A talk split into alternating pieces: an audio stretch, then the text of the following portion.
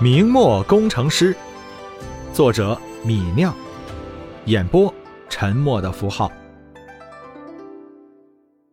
第五十四章。不过李直不需要他们明白，只要他们按照图纸打造就可以了。五个铁匠在李直的指导下，按照图纸打制部件，又花了十天，各自造出了五个拉床。每台拉床上面都固定着一个铁杆子，杆子上铸有螺纹。杆子前后运动时候，螺纹必须通过拉床上一个固定死的卡门。杆子在螺纹和卡门的作用下，就能匀速旋转。杆子最末梢镶着一个钢球，伸进枪膛里。钢球下面可以垫多层厚纸片，一点点加厚纸片。就能够逐渐抬高钢球的突出度，磨枪管内膛，在枪管里一点点磨出旋转的膛线。这种拉床对精度要求不高，只要拉出来的膛线能迫使子弹旋转就可以了。即便是后世十九世纪的枪匠，也是用纯手工打造这样的拉床。李直之所以要造五个拉床，是因为他不知道。迷你枪内膛膛线旋转的角度多大为好？五个拉床螺纹旋转的角度不一样，李直可以最后选出效果最好的一个。拉膛线并不需要多长时间，八月中旬，匠人们就打造出这个时代第一批五把米尼式步枪。五人又按照李直的设计图制造铸模，用铅造出了几百发尾部中空的米尼子弹。试射的那天，米尼弹的效果让五个工匠差点惊掉了下巴。米尼步枪的出现，在枪械史上确实是跨越性的。1851年，为了应对法国列装的米尼式步枪，英军高层开始征集本国的前装米尼式步枪设计方案。到1853年末，米尼式恩菲尔德1853式步枪由陆军部批准列装。在19世纪60至70年代，米尼步枪恩菲尔德1853式几乎参与当时世界上每一场大规模的战役。米尼式步枪是来福枪，在理论射程上和现代来福枪是没有区别的，唯一有区别的只是李直下属工匠的加工精度。换句话说，只要李直的工匠做得仔细，米尼步枪的射程是非常惊人的。一八五三年，英军高层做的测试中，三十三英寸的米尼式恩菲尔德一八五三步枪精度几乎与四十英寸的斯普林菲尔德系列步枪相同，甚至更胜一筹。它的表尺最大可调到两千七百英尺，也就是八百二十二米，并且可以在这个距离上保持杀伤力。李直在范家庄外面的沙地上竖好一人高的木靶子。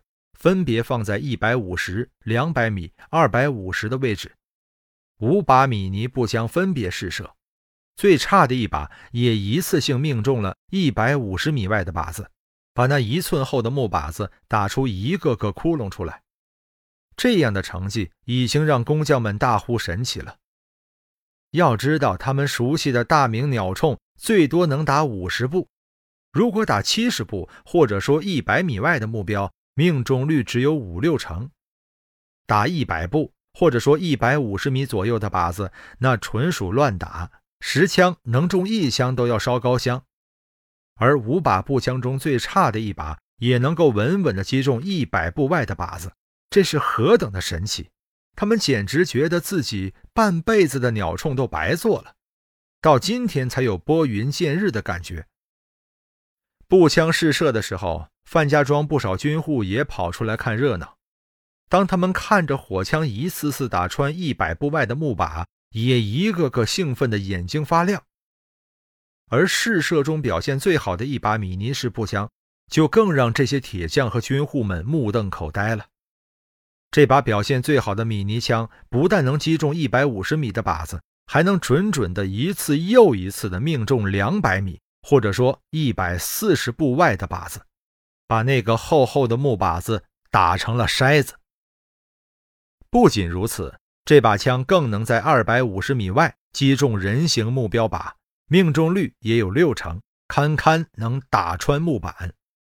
要知道，二百五十米距离上的射击，这根本就不是枪是否有准头的问题了，而是对于那么遥远的目标，射手能不能瞄准的问题了。换句话说，如果射手处于完美状态，瞄得精准，这把枪拥有二百五十米以上的理论射程。如果不是亲眼所见，这五个将户哪里敢相信这样的步枪是他们亲手打造出来的？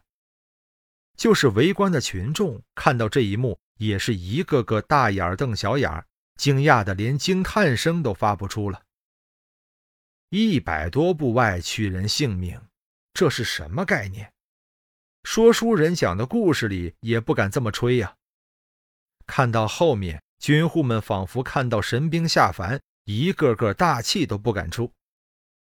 不但如此，这种米尼步枪还不用点火绳。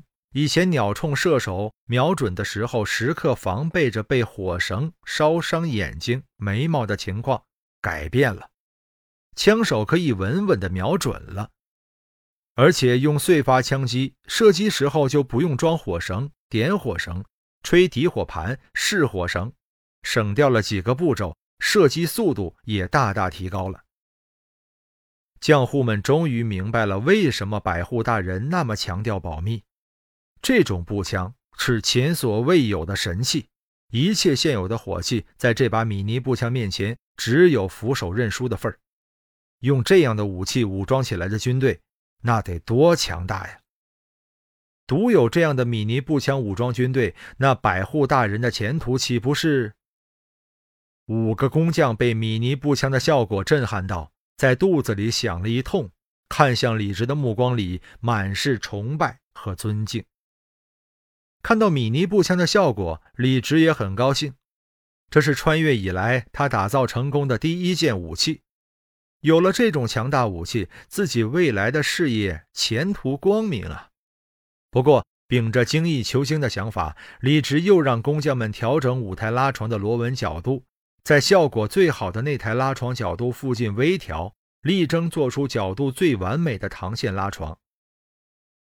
李直不知道，他试射米尼步枪的威风，改变了范家庄里很多人的心理。范家庄的庄兵蒋冲。这天上午结束了操练，百无聊赖地站在自家院子门口，却看到发小华章走了过来。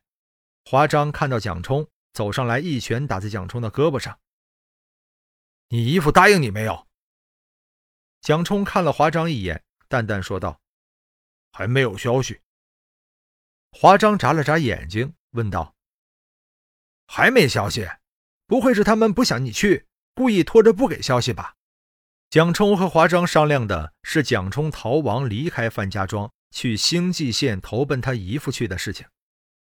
军丁的日子太苦了，虽然名义上天津镇的营兵都有二两银子月饷，可这钱根本就是一个虚幻的大饼。朝廷给饷本来就不足，各级官员还要层层盘剥，每个月发下来到手的不到五钱，而且这还是好的月份。有的时候，官员们贪得急，月饷根本就不发。不等到上阵打仗拼命的时候，这大明朝的官员们是不会足额把月饷发下来的。有时候，就算要开拔上阵了，饷银还是不发，导致士兵毫无斗志，一触即溃。本来明末各镇训练废弛，本地的士兵们虽然拿不到饷银，但还可以在训练之余回家种地养家。可是各地的军官们却不肯轻易放过军丁们，他们纷纷驿站士兵，白天逼士兵在军官的私田里劳动，让士兵们只有晚上才能忙碌自家的田地。官家的活，自家的活，军士们一天要干十几个小时的活，这样的辛苦日子也只是混一口饭吃，媳妇儿都娶不起。因为如此穷苦，所以范家庄有男丁，其中男子二百多人。女子却只有一百六十人，几十个老男人找不到老婆。庄里身强力壮、有出路的，基本上都逃走了。剩下的不是年老体衰不敢远行的，就是蒋冲和华章这样无处投奔的。蒋冲想投奔唯一一个家境较好的姨父，托人传了话，却等了几个月都没有答复。华章就更没有去处了，他家三代单传，连个能投靠的亲戚都没有，只能守在范家庄里受军官盘剥。本章播讲完毕，感谢您的收听。